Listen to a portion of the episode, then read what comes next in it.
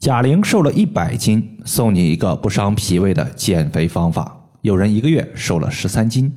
大家好，我是冯明宇。有位朋友他说：“冯老师，我过年期间去看了贾玲的新电影，拍的不错。但是我更好奇的是，贾玲是如何在一年当中瘦了将近一百斤的？我现在也下定决心要减肥，请冯老师给一个系统的解决方法。”关于贾玲减肥成功的事儿，大家最近都在说。好多想要减肥的人，除了羡慕就是佩服，甚至呢还带了一丝的嫉妒情绪。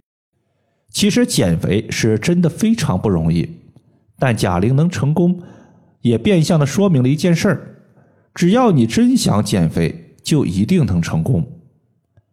好多人减肥不成功，是因为他并不是真的想减，只是说。嘴上说一说而已，说完之后自己还是该吃吃，该喝喝。所以减肥的第一步是从下定决心开始的，从打心眼里想要减肥开始的。决心有了，咱们再搭配一些中医的经络穴位疗法就能解决。在减肥之前呢，我们先问自己一个问题：身体肥胖到底是身体哪里出了问题？咱们想要解决肥胖问题，多数还是要从脾胃入手。我们先说一下人为什么会发胖。其实减肥的尽头就是在养脾胃，脾胃养好了，把吃进去的食物营养人体都吸收利用了，代谢分查的顺畅，身体之中的垃圾可以顺畅的排出。如果脾胃没有养好，脾胃虚弱。难以将吃的食物全部转化吸收，这个时候呢，一些多余的东西就会变成脂肪垃圾堆积在体内，人就会发胖，小肚子就会赘肉很多。咱们经常挂在嘴巴边上的排毒，真正在体内的毒素有三种，分别是浊气、浊水，还有宿便。浊水就是咱们常说的痰湿。好多人身上的肉一摸松松垮垮的，跟棉絮似的，这就是典型的痰湿型肥胖。而宿便就是大便不通畅，你可以观察一下，好多肥胖的人，他多数都有便秘的情况。那么在这里呢，第一个我们用到的穴位叫做带脉穴，带脉穴适合任何类型的肥胖。我们只要在晚上睡觉前用力抓带脉穴两百到三百次，在用力抓揉或者是拍打带脉穴时，如果发现自己排气儿打嗝了，那就太好了，便秘问题会在短时间内就可以改善。能排便了，沉积在体内的垃圾毒素宿便都排出去了，就能起到一个消浊的功效。如果你感觉用力抓带脉穴很疼，自己坚持不下来，你也可以在带脉穴上方涂抹蓝色的艾草精油，用纯铜刮痧板从上往下刮痧。在刮痧的过程中，遇到一些疼痛明显的点，可以重点刮痧一下。带脉穴其实就是在腋窝中线和肚脐的水平线交点的位置。第二个穴位，咱们要说的是阴陵泉穴。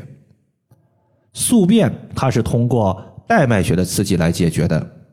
那体内已经出现的脂肪、痰湿和多余的水该咋办呢？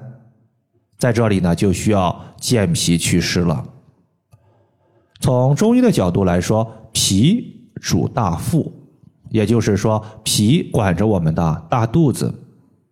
有些人其他地方都不胖。就是光胖肚子，在这里阴陵泉穴就能让你的肚子变得扁平。阴陵泉穴属于脾经，自然能够把脾的功能提升上去。当咱们用食指摸到自己的小腿内侧骨时，从下往上推，推到膝关节下方，发现推不动了，骨头向上弯曲的地方就是穴位所在。其实脾的功能好坏，它除了和脾自身的功能相关之外，还有一个肝。我们在健脾的时候，往往会用到太冲穴。这个时候就有人问了：太冲穴不是疏肝理气的吗？其实呀，非常对。太冲穴的一个大的功效就是疏肝理气。很多女性肝气不舒畅，其实气滞它也会导致肥胖。比如说，有的女性大腿特别粗、特别胖，这就和肝胆的气滞有关系。这样的人就特别适合用太冲穴来疏肝理气。在太冲穴绑一个大号的绿烟艾灸罐艾灸，最好还是等早上起床之后吃完饭，我们再敲一下胆经。胆经就是在我们的大腿外侧，这样做更容易把我们大腿上的赘肉给减掉。太冲穴先找到足部的第一和第二脚趾，顺着脚趾缝由下往上推，推到一个骨头的夹角前方推不动了。那么，在夹角前方的凹陷处就是太冲穴的所在。第三，咱们会用到足三里穴。相比较于其他穴位来说，足三里穴特别擅长调理脾胃，百分之八十到九十的脾胃相关病症都能用足三里穴来解决。足三里穴可以健脾益气，巩固脾胃所在的中焦。不过，冯明宇啊，要在这里特别强调一个问题，就是这组穴位它有效的前提是什么？不要吃任何的垃圾食品，三餐一定要按时吃。肥胖比较厉害的朋友，晚上吃六到八分饱就行了，不要吃撑。稍微吃点容易胃胀的朋友，你可以在晚上睡前把自发热艾灸贴贴敷在胃部不舒服的位置。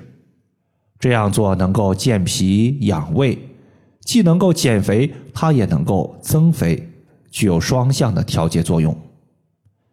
最后，大家少吃一些生冷食物。